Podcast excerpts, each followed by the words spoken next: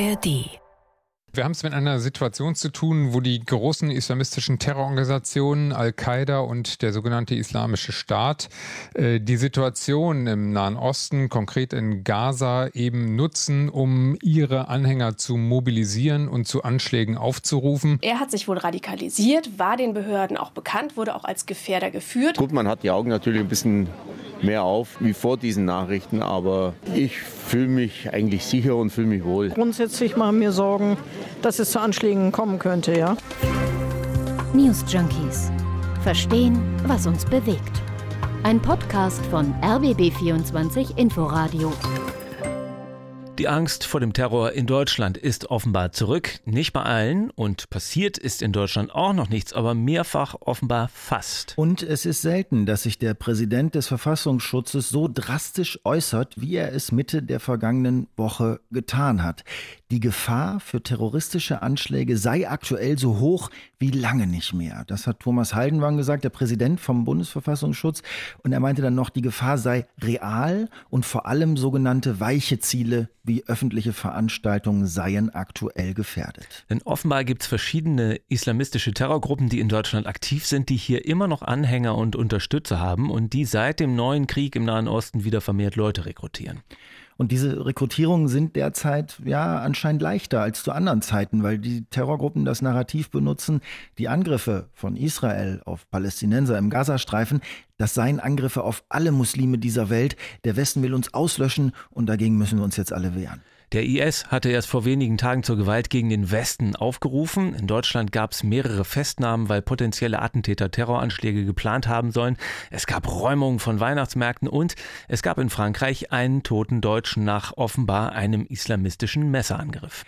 Wir versuchen heute bei den News Junkies einzuschätzen, wie dramatisch die Terrorgefahrenlage wirklich ist. Und wir versuchen abzubilden, was bisher so vereitelt wurde und wovon die Behörden aktuell ausgehen, was noch passieren kann und könnte. Dafür haben wir uns jetzt den halben Tag lang durch Presseberichte, Artikel und Interviews gewühlt und fassen das jetzt mal zusammen, was wir alles gefunden haben. Wir sind Christoph Schrag und Hendrik Schröder, eure News Junkies, an diesem Montag, den 4. Dezember 2023. Bevor wir darüber sprechen, wie die Sicherheitsbehörden die Lage konkret einschätzen und was denkbare Szenarien sind, lass uns einmal zusammentragen, was bisher passiert ist. Also verstehe mich nicht falsch gleich am Anfang. Ich will hm. jetzt keine Panik machen oder das irgendwie populistisch oder polemisch so zu, zuspitzen oder zusammenfassen. Aber ich glaube, dadurch, dass es ähm, Taten oder geplante Taten in ganz verschiedenen Regionen waren und da die meisten auch vorher vereitelt wurden, hat man das vielleicht nicht so auf dem Schirm, dass es am Ende dann doch gar nicht so wenige waren, oder? Die jüngsten Vorfälle gab es jetzt am Wochenende, am Samstag in Göpping. Das ist eine Stadt mit 60.000 Einwohnern in Baden-Württemberg.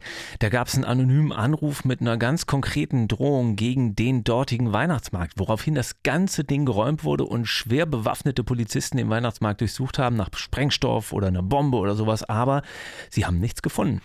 Das war am Samstag und am Samstag gab es auch in Paris was, nämlich einen ja, islamistischen Anschlag, der nicht so glimpflich ausgegangen ist.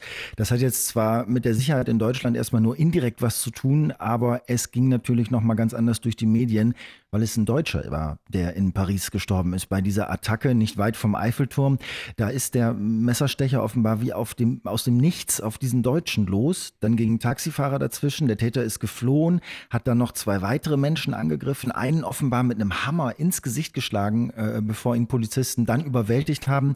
Das deutsche Opfer kam dann ins Krankenhaus, hatte allerdings einen Herzstillstand und konnte nicht wiederbelebt werden. Die ARD-Korrespondentin in Paris, Friederike Hofmann, die fasst für uns nochmal zusammen, was man äh, über das und die Opfer weiß. Bei dem Todesopfer handelt es sich um einen 23- oder 24-jährigen jungen Mann. Da gibt es unterschiedliche Angaben.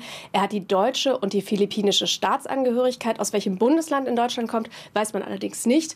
Er soll Krankenpfleger sein und war als Tourist hier in Paris. Bei den beiden anderen Verletzten handelt es sich um einen etwa 60 Jahre alten Franzosen und noch einen weiteren Touristen. Der Gesundheitsminister ist heute vor die Presse gegangen und hat gesagt, der gesundheitliche Zustand der beiden Verletzten ist inzwischen wieder gut aber die psychischen Schäden seien natürlich enorm durch das, was sie erlebt haben. Es ist ja auch deswegen nicht so unwichtig, sich das anzugucken, was in Paris passiert ist, beziehungsweise wer die Attacke verübt hat, weil es ja gewisse Parallelen auch zu festgenommenen Gefährdern in Deutschland gibt. Also der Mann, der Ende Oktober in Deutschland festgenommen wurde, weil er geplant hatte, da in Duisburg mit einem Laster in eine pro-israelische Demo zu rasen, der hatte ja in Teilen eine ganz ähnliche Biografie wie der Attentäter von Paris. Also er wurde 1997 geboren, hier in der Nähe von Paris. Man geht davon aus, dass seine Eltern aus dem Iran kommen. Die sind aus dem Iran geflüchtet. Das ist das, was äh, aus den Sicherheitsbehörden hervorgedrungen ist. Ähm, sie sind nicht muslimisch. Er hat sich wohl radikalisiert, war den Behörden auch bekannt, wurde auch als Gefährder geführt.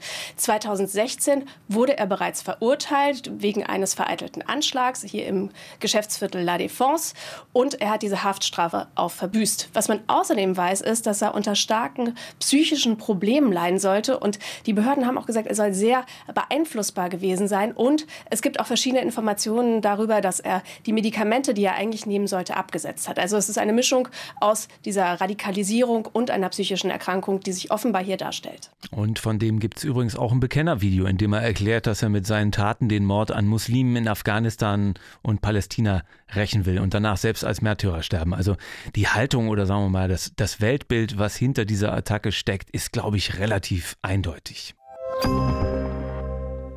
Schauen wir mal wieder nach Deutschland. Also positiv kann man ja festhalten, hier ist bisher noch überhaupt nichts passiert. Ne? Also die Behörden konnten alles verhindern, was bisher geplant war oder angedacht war und scheinen da offenbar deutlich effektiver zu arbeiten als noch 2016, ne? weil das ist ja das, woran sofort alle denken. Also mhm. als bei dem Anschlag auf dem Berliner Breitscheidplatz dann zwölf Menschen gestorben sind und der Attentäter war vorher unter Beobachtung mehrerer Sicherheitsbehörden, aber niemand hat sich zuständig gefühlt. Am Ende bürokratisches Chaos. Also das scheint jetzt viel besser zu laufen, denn bisher wurden alle potenziellen Attentäter vor der Tat festgenommen. Das stimmt, da gucken wir nachher nochmal genauer drauf, aber es waren ja wirklich ein paar, also Festnahmen. Ne? In Niedersachsen mhm. wurde ein 20-Jähriger in U-Haft gesteckt, der offenbar einen Terroranschlag geplant hatte, eventuell ja. auf den Weihnachtsmarkt in Hannover. Das war ein junger Iraker, der stand jetzt offenbar immer noch in U-Haft ist. Der war erst ein Jahr in Deutschland, stand kurz vor der Abschiebung und hatte jetzt, so liest man zumindest, zumindest aus äh, Statements der Polizei und der Bundesanwaltschaft, geplant, mit einem Messer Besucher eines Weihnachtsmarkts zu attackieren. Ja, und dann gab es doch diese Jugendlichen noch, die vor kurzem in Nordrhein-Westfalen und in Niedersachsen festgenommen worden waren, also die 15 und 16 Jahre mhm. alt sind und die offenbar zumindest ja indirekt Kontakt zum IS hatten oder mit dem IS sympathisiert haben. Was also haben die nochmal gemacht? Na, gemacht hatten die noch gar nichts, aber der Vorwurf ist auch da, dass sie äh, Anschläge auf dem Weihnachtsmarkt auch geplant hatten. Und zwar wollten die mit einem Van oder einem kleinen LKW oder so auf den Weihnachtsmarkt in Leverkusen brettern und da sollte dann eine Sprengladung hochgehen. Oh mein Gott, wie viele Stunden Propagandamist auf YouTube müssen die geguckt haben, um, um so eine Gehirnwäsche sich da selber äh, verabreicht zu haben, dass sie dann denken, dass sie jetzt genau das Richtige äh, da ja. machen, was man da ja. jetzt machen muss. So. Also die waren offenbar schon relativ weit äh, mit dem Plan zur Tat, aber wie gesagt, wurden vorher festgenommen. Also Ende Oktober Oktober war schon ein islamistischer Gefährder in Duisburg festgenommen worden, der, und davon geht man aus, mit einem Laster in eine pro-israelische Demo fahren wollte. Wir hatten vorhin schon kurz darüber gesprochen. Da kamen die Infos wohl von einem ausländischen westlichen Geheimdienst. So steht es zumindest in der Frankfurter Allgemeinen Zeitung dazu. Aber mal ehrlich, jetzt so zum Gefühl, ne? Obwohl alle diese potenziellen Gefährder oder potenziellen Attentäter vorher geschnappt wurden.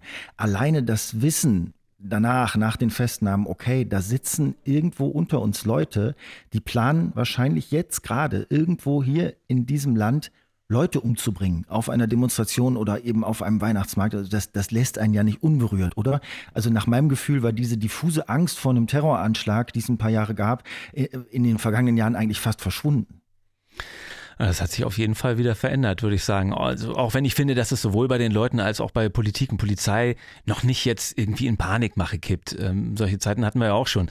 Aber hier eine Kollegin vom MDR, die hat sich in Leipzig auf dem Weihnachtsmarkt umgehört, wie es den Leuten mit der erhöhten Terrorgefahr geht. Und die Antworten sind eigentlich relativ gefasst. Mit mir macht das schon ein bisschen was. Also man denkt da äh, schon ein Stück weit drüber nach oder geht ein bisschen achtsamer vielleicht auch durch die Welt. Aber ja, also auf den Weihnachtsmarkt verzichten möchte man ja dann trotzdem nicht. Gut, man hat die Augen natürlich ein bisschen mehr auf wie vor diesen Nachrichten, aber ich fühle mich eigentlich sicher und fühle mich wohl. Ich finde es aber schon besorgniserregend, wenn man so drüber nachdenkt und das hört. Zumal das ja auch auf dem Weihnachtsmarkt schon mal stattgefunden hat am Breitscheidplatz. Ich mache mir keine Sorgen hier auf dem Weihnachtsmarkt, aber grundsätzlich mache ich mir Sorgen, dass es zu Anschlägen kommen könnte, ja. Jetzt sind das die aktuellen, die akuten Fälle, die gerade passiert sind oder halt eben äh, nicht passiert sind. Das kann, kann man doch jetzt sagen, natürlich Zufall sein, oder? Dass sich das jetzt häuft. Kann auch sein, dass sich das nur so anfühlt wie eine gestiegene Bedrohung? Oder haben wir wirklich eine höhere Gefährdungslage gerade? So, hm? so sagen es jedenfalls die Behörden, ja. Also die können das Phänomen offenbar in ihren Statistiken nachweisen und so taucht es dann auch in den entsprechenden Berichten auf. Also es war ja gerade erst vor knapp zwei Wochen die Herbsttagung vom Bundeskriminalamt in Wiesbaden und da hat nicht nur der BKA-Präsident Holger Münch dazu gesprochen, sondern auch Bundesinnenministerin Nancy Faeser und die hat genau diese Frage Gefühl oder real eben auch angesprochen. Leider ist die Bedrohung nicht nur gefühlt, Unsere Gesellschaft ist leider tatsächlich gewalttätiger geworden. Das zeigen die Zahlen deutlich und deshalb müssen wir auch politisch gegensteuern. Mit allen Mitteln, die uns zur Verfügung stehen. Als demokratischer Staat, als Sozialstaat, als Rechtsstaat, nicht zuletzt durch unsere Sicherheitsbehörden. Und nochmal konkreter, also das BKA mhm. hatte da im ersten Halbjahr 23 eine Zunahme an Gewaltdelikten von 17 Prozent gezählt gegenüber dem Vorjahreszeitraum. Also es sind jetzt zwar alle Gewalttaten, aber dazu kommt eben auch die Beobachtung, dass politisch motivierte Gewalt eine immer größere Rolle spielt. Und da gibt es auch eine Zahl zu, da heißt es nämlich, dass Straftaten mit ideologischem Hintergrund sich in den letzten zehn Jahren mehr als verdoppelt haben. Das heißt, wir sehen also in den letzten Wochen und Tagen Pläne für Anschläge wie in Duisburg auf eine Pro-Israel-Demo, auf dem Weihnachtsmarkt in Leverkusen oder in Göppingen und jetzt in Paris ein tatsächlicher Anschlag. Und das ist eben nicht nur ein Eindruck, dass der Terror wieder Konjunktur hat, sondern man kann das belegen. Also das ist ja ganz gut, das mal festzuhalten, ne? dass es mhm. nicht nur so ein diffuses äh, Gefühl ist. Also heißt das, wir müssen uns doch wohl oder übel auf diese neue slash alte Bedrohung wieder einstellen? Naja, und der Auslöser dafür ist äh, ganz offenbar der Anschlag der Hamas und die Antwort des israelischen Militärs. Das ja, schlägt Wellen. So klar. klar ordnen das die Behörden auch ein. Also Holger Münch vom BKA sagt, wegen des Gazakriegs sieht das BKA ein hohes Eskalationspotenzial bei möglichen Gefährdern. Die Lage in Nahost hat auf allen Ebenen einen unmittelbaren Einfluss auf das Radikalisierungsgeschehen in Deutschland mit zunehmenden antisemitischen Einstellungen, Straßenprotesten und steigender politisch motivierter Kriminalität, insbesondere aus den Phänomenbereichen ausländische und religiöse Ideologie. Das Eskalationspotenzial ist groß. Und das in Verbindung mit einem gesellschaftlichen Klima, was ja von Verunsicherung geprägt ist, nicht nur durch den Krieg, äh, sondern aber immer noch durch verschiedene Krisen, wo der gesellschaftliche Zusammenhalt erodiert. Das hat schon Sprengstoff. Der Präsident vom Verfassungsschutz, wir haben das eingangs schon gesagt, Thomas Haldenwang, der hatte ja letzten Mittwoch gesagt, dass die Gefahr so hoch sei wie lange nicht mehr. Und vor allem, weil jetzt verschiedene Terrororganisationen wieder aktiv werden durch den Krieg in Gaza. Und auch der Terrorexperte von der ARD, Michael Göttschenberg, der hat das angemerkt, dass Islamisten Westen also ganz gezielt jetzt den Krieg und die dazugehörigen Bilder ausschlachten? Wir sehen aktuell, dass die einschlägig bekannten islamistischen Terrororganisationen wie Al-Qaida und der IS äh, die Situation im Nahen Osten, ganz konkret äh, das Leid der Menschen in Gaza, ausnutzen, um ihre Anhängerschaft zu mobilisieren, zu emotionalisieren. Sie rufen zu Terroranschlägen gegen die westliche Welt auf. Also diesen Terrororganisationen muss dann ja im Grunde genau das vorgeschwebt haben, was wir jetzt in Paris gesehen haben, oder? Also mit hm. einfachen Mitteln mehr oder weniger wahllos Menschen angreifen. Ja. Heißt dann ja im Fachjargon weiche Ziele und äh, von der Gruppierung her sind es dann allein handelnde Täter. Das ist, ist ja im Grunde aber auch nicht zu verhindern, oder? Also wie willst du solche Sachen vorhersehen? Du kannst ja jetzt auch wirklich nicht alles absichern, weil das eben ja auch überall passieren kann, nicht nur auf dem Weihnachtsmarkt oder so. Naja, aber wenn man da mal noch genauer auf das Profil von möglichen Tätern schaut, dann haben die Ermittler da ein paar Punkte, äh, die ihnen Sorgen machen, die sie dann doch immer wieder sehen und die jetzt auch bei dem Täter in Paris gepasst haben.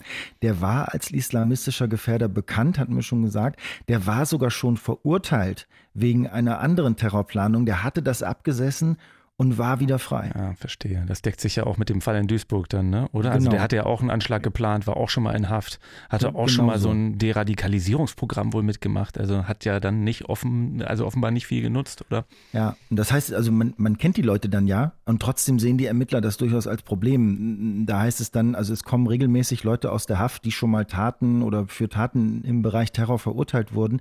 Dann verbüßen die die Strafen und kommen danach, wie es das Gesetz ja vorsieht, wieder frei. Und dann treffen sie manche von denen direkt am nächsten Tatort wieder. Ich kann mich erinnern, vor ein paar Wochen haben wir hier gesessen und noch darüber gesprochen, dass die größte Bedrohung für den Staat von Rechtsextremisten kommt. Also das hat ja auch Nancy Faeser damals gesagt. Und jetzt reden wir hier über ganz andere Extremisten. Ja, ich glaube aber an der ursprünglichen Aussage hat sich nichts geändert. Also wenn man jetzt auf die Bedrohung des Staates schaut, dass die eben durch rechtsextremistische Gruppen am stärksten ist. Ähm, aber das war einerseits ja noch vor dem Krieg in Gaza und diese aktuelle Terrorbedrohung, das ist ja was anderes eigentlich. Das ist ja keine Staatsgefährdung. Das ist ja in Anführungszeichen einfach ein, ein Angstmachen. Also blinde Racheakte an, an völlig wahllos ausgesuchten Leuten. Das ist ja nicht, da destabilisiert ja nicht die staatliche Ordnung.